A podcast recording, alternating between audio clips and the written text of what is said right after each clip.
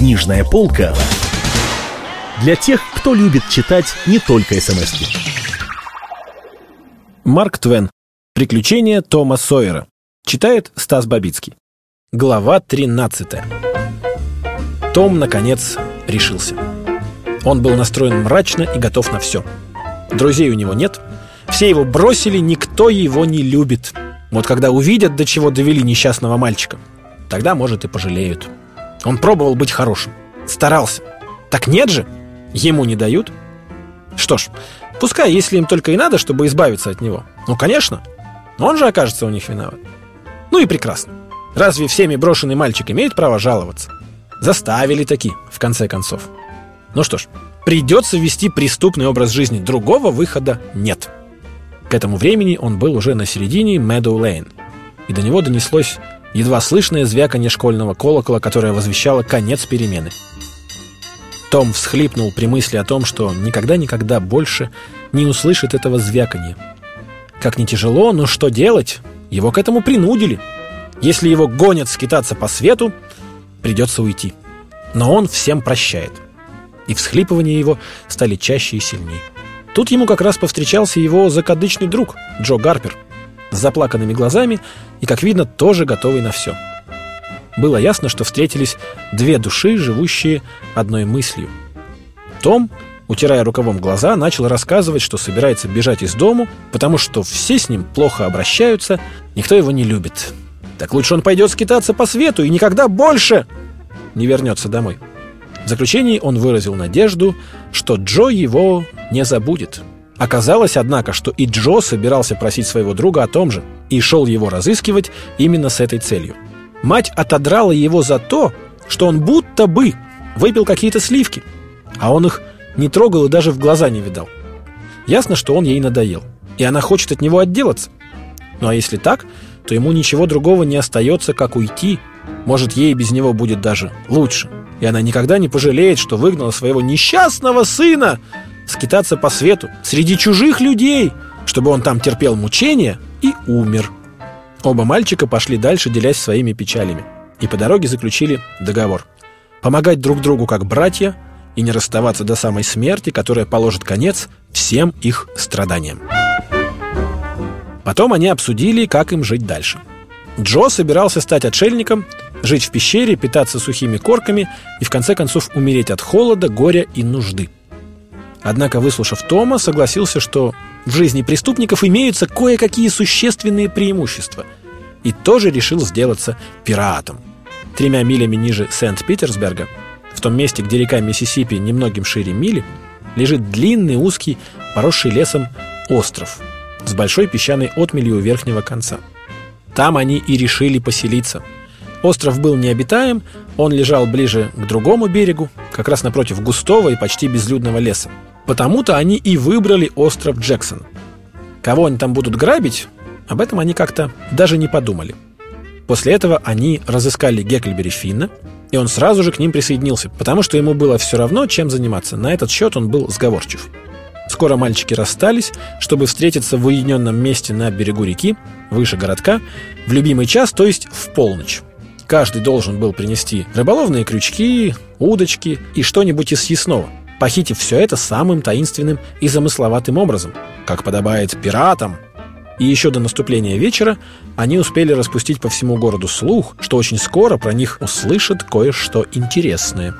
Все, кому они делали этот туманный намек, получили также предупреждение держать язык за зубами и ждать. Около полуночи явился Том с вареным окороком и еще кое-какой провизией и засел в густом кустарнике на крутой горке, чуть повыше места их встреч. Ночь была звездная, очень тихая. Могучая река расстилалась перед ним, как океан во время штиля. Том прислушался на минуту, но ни один звук не нарушал тишины. Потом он свистнул. Негромко, но протяжно. Из-под горы ему ответили тем же. Том свистнул еще два раза, и на эти сигналы ему тоже ответили. Потом осторожный голос спросил. «Кто идет?» «Том Сойер, черный мститель испанских морей!» Назовите ваши имена. Гекфин «Кровавая рука» и Джо Гарпер «Гроза океанов». Том вычитал эти пышные прозвища из своих любимых книжек. Хорошо. Скажите пароль. Во мраке ночи два хриплых голоса шепотом произнесли одно и то же страшное слово «Кровь!». После этого Том скатил с горы окорок и сам съехал вслед за ним, причем пострадали и штаны, и его собственная кожа. Под горой вдоль берега шла удобная ровная тропинка, но ей не доставало препятствий и опасностей, столь ценимых пиратами. Гроза океанов принес большой кусок свиной грудинки и выбился из сил, пока дотащил его до места. Фин, кровавая рука, стянул где-то котелок и пачку недосушенного листового табаку – и кроме него прихватил несколько маисовых стеблей, чтобы сделать из них трубки. Надо сказать, что кроме него самого никто из пиратов не курил и не жевал табак. Черный мститель испанских морей заметил, что не годится отправляться в путь, не запасшись огнем. Мысль была мудрая. Спичек в те времена почти не знали. В ста шагах выше по реке они увидели костер, тлеющий на большом плоту. Подобрались к нему украдкой и стащили головню. Из этого они устроили целое приключение то шикали друг на друга, то вдруг останавливались и прикладывали палец к губам, то клали руку на воображаемую рукоятку кинжала, то отдавали глухим шепотом приказания насчет того, что если враг зашевелится, вонзить ему кинжал в грудь по самую рукоятку, потому что мертвецы не выдадут тайны. Мальчикам было как нельзя лучше известно, что платовщики сейчас в городе, ходят по лавкам или бражничают. И все-таки им не было бы никакого оправдания, если бы они себя вели не так, как полагается пиратам. Скоро они отчалили. Том командовал, Гек стал у кормового весла, Джо на носу. Том стоял посередине плота, скрестив руки и нахмурившись, и отдавал приказания глухим суровым шепотом. «К ветру! Держать к ветру! Есть, сэр! Поворот на полрумба! Есть, сэр!» Так как мальчики гребли равномерно и медленно, выводя плот на середину реки, то, само собой разумеется, все эти приказания отдавались для красоты – и ничего особенного не значили. «Руль под ветер с левого борта приготовиться взять на абордаж! Лево руля! Еще левее! Ну, ребята! Дружнее, дружнее! Так держать, сэр!» Плот миновал середину реки, мальчики повернули его по течению и налегли на весла. Уровень воды в реке был невысок, и скорость течения была не больше двух-трех миль. Прошло три четверти часа или час. Все это время мальчики почти не разговаривали. Теперь плот проходил мимо Сент-Питерсберга. Два-три мерцающих огонька виднелись там, где над широкой туманной гладью реки, усеянной отражающимися звездами, дремал городок, не подозревая о том, какое важное совершается событие. Черный мститель все еще стоял со скрещенными на груди руками, бросая последний взгляд на те места, где он когда-то был счастлив, а потом страдал. Ему хотелось бы, чтобы она видела, как он несется по бурным волнам навстречу опасности, навстречу смерти, не зная страха и приветствуя свою гибель мрачной улыбкой. Сделав совсем небольшое усилие воображения, Том передвинул подальше остров Диксона, так, чтобы его не было видно из города, и теперь бросал последний взгляд на родной город с болью и радостью в сердце. Остальные пираты тоже бросали последний взгляд и все они смотрели так долго, что едва не дали течению снести их плот ниже островка. Однако они вовремя заметили свою оплошность и сумели ее исправить. Около двух часов утра плот сел на мель в двухстах ярдах выше острова. И мальчики вброд перетаскали на берег все свои пожитки. На маленьком плоту нашелся старый парус, и они растянули его между кустами вместо навеса, чтобы укрыть провизию. Сами они были намерены спать под открытым небом, как и полагается пиратам. Мальчики развели костер у поваленного дерева в 26 шагах от темной чащи леса. Поджарили на ужин целую сковородку свиной грудинки и съели половину кукурузных лепешек, захваченных с собой. Им казалось, что это замечательно весело. Пировать на воле, в девственном лесу, на необитаемом и еще не исследованном островке, далеко от человеческого жилья. И они решили больше никогда не возвращаться к цивилизованной жизни. Взвивающееся к небу пламя костра освещало их лица, бросая красные отблески на колонны стволов, уходящих вглубь леса. Когда исчез последний ломтик поджаристой грудинки и был съеден последний кусок кукурузной лепешки, мальчики разлеглись на траве, сытые и довольные. Можно было бы выбрать место попрохладнее, но им не хотелось отказывать себе в романтическом удовольствии греться у походного костра. «Правда весело?» — сказал Джо. «Еще бы!» — отозвался Том.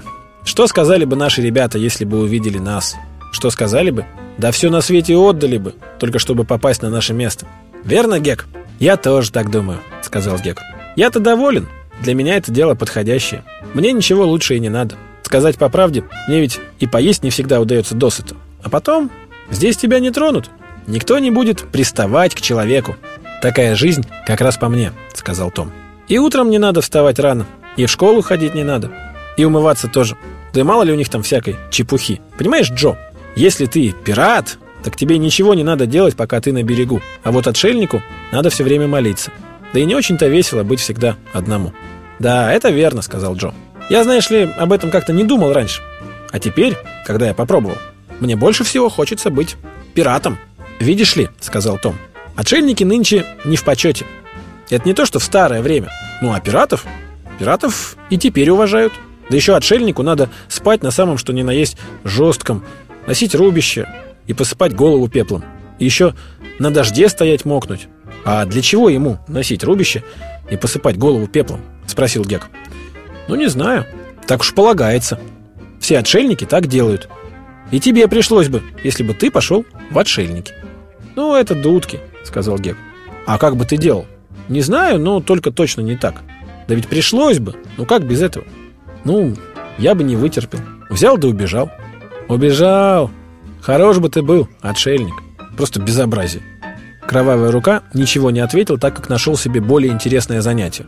Он только что кончил вырезать трубку из кукурузного початка, а теперь приделал к ней черенок, набил табачными листьями, прижал сверху угольком и пустил целое облако душистого дыма. Удовольствие было полное, и он весь в него ушел.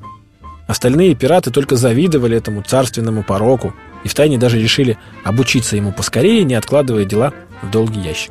Вдруг Гекльбери спросил, а вообще, а что делают пираты? Том ответил, ну, им очень весело живется. Они захватывают корабли, жгут их, а деньги берут себе и зарывают в каком-нибудь заколдованном месте на своем острове, чтобы их стерегли всякие там призраки и скелеты. А всех людей на корабле убивают, сбрасывают с доски в море. «А женщин увозят к себе на остров», — сказал Джо. «Женщины они не убивают». «Да», — подтвердил Том. «Женщины они не убивают. Пираты очень великодушны, а женщины всегда красавицы». «А как они одеты, а? Сплошь в золото, серебро, бриллианты!» — с восторгом прибавил Джо. «Кто одеты?» — спросил Гек. «Ну, пираты, кто же еще?» Гек невесело оглядел свой костюм. «Знаете, по-моему, я в пираты не гожусь. Не так одет, — заметил он с сожалением в голосе. «А другого у меня ничего нету». Однако мальчики в момент доказали ему, что богатые костюмы появятся сами собой, как только они начнут жизнь, полную приключений. Они дали Геку понять, что, пожалуй, лохмотья как-нибудь сойдут для начала, хотя состоятельные пираты обыкновенно приступают к делу с богатым гардеробом. Мало-помалу разговор оборвался, и у маленьких беглецов начали слепаться глаза – Кровавая рука выронил трубку и заснул крепким сном, как спят люди усталые и с чистой совестью. Книжная полка для тех, кто любит читать не только смс -ки.